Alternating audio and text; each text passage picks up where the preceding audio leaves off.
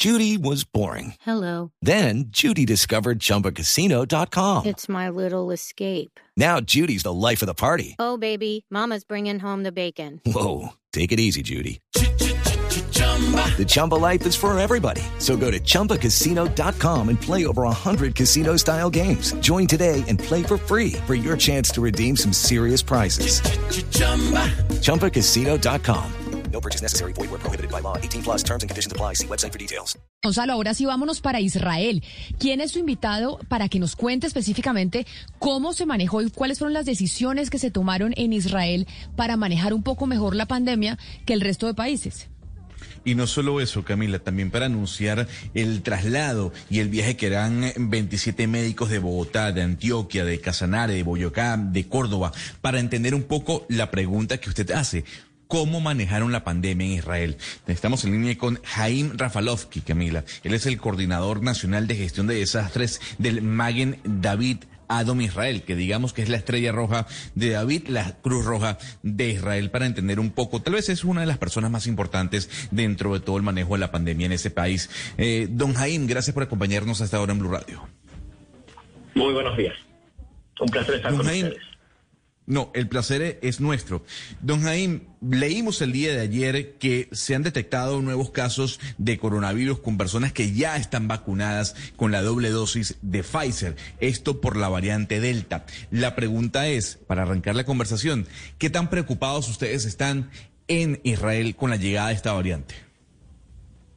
Estamos eh, preocupados porque según los eh, datos que tenemos, estos datos tienen... Eh, antes que todo de eh, Gran Bretaña, el eh, variante Delta es mucho más contagioso, es hasta eh, 50% más contagioso que el eh, virus original. Y sabemos que el variante Delta causa una, un contagio en personas vacunadas y eso es lo que estamos viendo en Israel en este momento. 35% de los casos confirmados nuevos con eh, coronavirus eh, son eh, personas que ya han recibido dos vacunas de Pfizer más una semana, quiere decir son personas que tienen su programa de vacunación completo y si están contagiados, como mencionó, hasta el momento con una enfermedad muy leve o hasta una enfermedad asintomática. Así que sí, la, la vacuna sigue dando la, la protección que se prometió, pero eh, estas personas, y ese es el gran problema, muy probablemente, eh, aunque estando vacunadas, pueden contagiar a otros con el coronavirus y cuando hablamos de eh, jóvenes y personas que no están eh, vacunadas, obviamente esta una, es una razón para gran preocupación. Hay que entender que en este momento el brote importante que vemos es mayormente en jóvenes menores de los 15 años. Y por eso van a hacer, me imagino, que el uso de la máscara en espacios cerrados es obligatorio otra vez. Pero, señor Jaime, esas personas que ustedes están viendo de rebrotes que son más locales que, generalizados, que han sido eh, contagiados después de tener las dos dosis de Pfizer, ¿están terminando en UCI, están teniendo enfermedades graves o todos son casi que asintomáticos?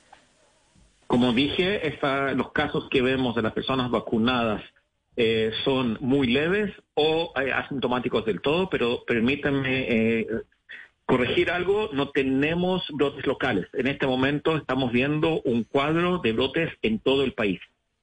Eh, empezó como algo muy local, pero muy rápidamente, y esa es otro, eh, otra característica del variante Delta que eh, se desplaza muy rápidamente y por eso en este momento vemos un cuadro nacional y por eso las medidas que se están tomando por el Ministerio de Salud israelí no son medidas locales, no son eh, medidas a nivel país. Ustedes anunciaron que debido a esto que estaba pasando, que no son rebrotes locales, sino lo que está pasando externamente, que iban a volver a pedir la prueba PCR en el aeropuerto. Y le hago la pregunta porque aquí en Colombia, que estamos afrontando el peor pico de la pandemia, pues se quitó esa, ese requerimiento de pedir prueba PCR o algún tipo de prueba que demuestre que no se tiene el, eh, el virus. Ustedes en Israel, ¿por qué tomaron la decisión de sí pedirla? En Israel en ningún momento se dejó el, examen a, la llegada a Israel. En desde el inicio, y durante mucho tiempo tuvimos el aeropuerto cerrado y cuando se eh, abrió el aeropuerto y se permitieron vuelos internacionales, eh, se requiere un examen en el país de origen que no sea mayor de 72 horas antes de haber salido del país, que sea un PCR negativo, y un segundo PCR, un segundo PCR al llegar al país, independientemente si la persona está vacunada o recuperada. Yo tengo mis dos vacunas vigentes y no importa, cuando volví al país hace 10 días, me hicieron un PCR y me pidieron que por favor en las 14 horas, 16 horas que eh, tenía que esperar eh, antes de recibir el resultado negativo, que por favor no estuviera en contacto con personas, porque existe ese riesgo que me podría haber contagiado desde el momento que se eh, tomó el primer examen hasta el momento que llegué a, mi casa. Hay que entender, esto causa un eh, problema logístico muy importante en nuestro aeropuerto internacional, porque cuando llegan y tenemos esas horas eh, donde llegan 3.000 o 4.000 personas al mismo tiempo, básicamente, eh, entrando al país, eso eh, está creando una demora, una demora importante, está creando una gran cantidad de personas en un espacio muy pequeño, que son temas que se están manejando en este momento, porque obviamente estamos creando un foco potencial de contaminación y todo eso se está manejando, es un desafío logístico, pero eh, nuestros expertos de salud pública creen que la única forma de disminuir la, posibilidad que importemos eh, variantes es tomando estas medidas de los, eh, de los exámenes. Señor Rafalowski, aquí estamos hablando de la, pues de la frontera aérea, es decir, de los, de los pasajeros que llegan eh, por avión.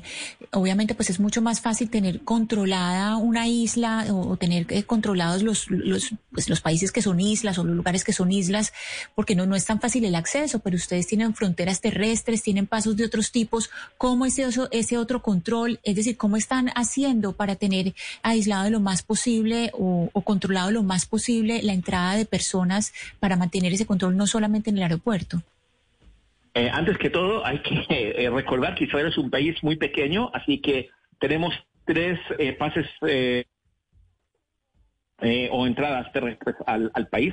En todos los puestos donde haya la opción de entrada al país de, fuera, de afuera, existen las mismas medidas. Quiere decir, en las fronteras con Egipto y con Jordania existen unas medidas idénticas al aeropuerto internacional y el aeropuerto de Eilat existen las mismas medidas. No es eh, solamente en el aeropuerto de Tel Aviv, es en todos los, los puntos de donde potencialmente pueden entrar personas fuera del, fuera del país. Señor Rafalovsky, ahorita nosotros estábamos comentando una investigación que hizo el periódico estadounidense de New York Times sobre aquellos países que priorizaron la vacunación con la vacuna china Sinovac. Y aquí en Colombia pues están llegando grandes eh, dosis, pues grandes cargas de esa vacuna. ¿Ustedes en, eh, en Israel vacunaron con Sinovac o solo aplicaron Pfizer? Y si así lo hicieron, ¿por qué no aplicaron Sinovac? En Israel se aplicó solamente Pfizer y se aplicó solamente Pfizer no como un experimento, importante mencionarlo, sino el gobierno israelí negoció con la compañía Pfizer eh, un acuerdo donde la compañía se comprometió a eh, hacer poner disponibilidad de suficientes vacunas para toda eh, la población israelí que se podía vacunar en ese en ese momento. Y así existió esa capacidad de entender cuál es el impacto de eh, una vacuna en gran eh, cantidad de personas. Hay, que entender algo eh, que es sumamente importante en el, en el proceso de la introducción de una nueva vacuna. En, ah, la tercera fase de la introducción de una vacuna es lo que se llama el eh, estudio clínico, donde eh, se le da la vacuna a gran cantidad de personas, 60 mil personas en el caso de, de Pfizer. Pero 60 mil personas no son 5 millones de personas. Y obviamente eh, personas mayores participan menos, personas con enfermedades previas participan menos. Todos conocemos el tema que la cantidad de personas, de mujeres embarazadas que participaron en el estudio clínico fue muy pequeña. Y eso es algo que eh, se entiende cuando se le administra la vacuna a gran cantidad de personas. Y esos son los datos que surgieron del de eh, caso israelí, donde se aplicó la vacuna a más de 5 millones de personas. Y realmente se demostró que en la población real el- la vacuna de Pfizer tiene el eh, impacto que había eh, surgido del estudio eh, clínico y eso es lo que nos da gran confianza en la seguridad y la efectividad de la, vacuna. Así que eh, es, un lujo, hay que, hay que entenderlo de esa manera. Es un lujo que Israel, siendo un país pequeño, que podía vacunar eh, grandes, una gran cantidad de personas en un tiempo muy corto, recibió suficientes vacunas, y esa es la palabra importante, suficientes vacunas para vacunar a toda la población con una sola, con un solo tipo de vacuna. Doctor Jaime, Colombia está viviendo un momento terrible con respecto al número de contagiados, el número de fallecidos. Hace algunos días hablábamos de más de 100.000 fallecidos que ha dejado esta pandemia. Y hay críticos sobre el manejo de la misma, de los cierres, de las aperturas, en fin. Yo quisiera preguntarle, ¿qué hizo Israel para manejar la pandemia? ¿Cuáles fueron las políticas? ¿Hubo encierro? ¿Hubo cuarentena estricta por mucho tiempo? ¿La política de comunicación? Porque es importante entender desde su punto de vista qué le funciona a ustedes y qué nos puede funcionar a nosotros. Ese es exact- esa es exactamente la razón que invitamos a compañeros colombianos a este taller y no es capacitación, es un taller, es un intercambio de ideas y de experiencias. Si tiene una semana, eh, puedo hablar una, una semana o más sobre las políticas, sobre las cosas que eh, nos funcionaron bien en Israel, sobre las cosas que eh, quisiéramos haber hecho en una forma eh, diferente. Estamos compartiendo lecciones aprendidas, vamos a aprender de los compañeros colombianos, vamos a compartir lo que lo que hicimos. Tuvimos cierres, tuvimos cierres, tuvimos cuarentena nacional cuatro veces, una cuarentena nacional muy precoz. Antes, fuimos el primer país en hacerlo, fuimos el país que estuvo, yo creo, eh, casi el tiempo más largo en cuarentena eh, nacional. Algunas cosas nos dieron mejores resultados, otras cosas nos han dado resultados que no nos satisfacen eh, de, de ninguna manera. Y eso es exactamente lo que este taller eh, se enfoca en el manejo de la, de la pandemia, de las medidas que tomamos, en la forma que tomamos decisiones, cuál es la información que teníamos disponible y cómo nos preparamos mejor por si nos viene una ola más, eh, que ojalá que nunca venga, pero tenemos que estar mejor preparados. Señor Rafalowski, los, los eh, judíos ultraortodoxos, en principio, allí en Israel parece, no creían mucho en la pandemia, no se acogieron a las a algunas de las medidas de, de bioseguridad o biosanitarias. Eh, ¿Qué ha pasado en esta etapa? ¿Finalmente ellos aceptaron la vacunación o, o qué ha pasado con esa comunidad religiosa? Eh, judíos ultrarreligiosos, como otros grupos en nuestra sociedad, no son un grupo, sino eh, tienen sus eh, líderes religiosos y eh, siguen las, eh, las órdenes del, líder religioso y eso es algo que aprendimos que tenemos que dialogar con el líder religioso, tenemos que, convencerlo. Eh, hay que entender que eh, grupos de, de- de este tipo, y como dije, judíos religiosos son solamente un grupo, eh, y, dentro de ellos hay, hay muchos grupitos pequeños. Eh, hay, hay un tema que la, pandemia nos demostró que es el más importante y es el tema de la confianza en las autoridades. Y eh, cuando un grupo en la comunidad tiene poca confianza en la autoridad, y lo más importante, no está convencida que la autoridad está tomando decisiones basadas en el impacto beneficial en los grupos, diferentes grupos de la sociedad, eh, estos grupos rechazan las decisiones. Y ese eh, proceso de crear una confianza fue sumamente importante y sigue siendo lo más importante en el manejo de esta, de esta pandemia.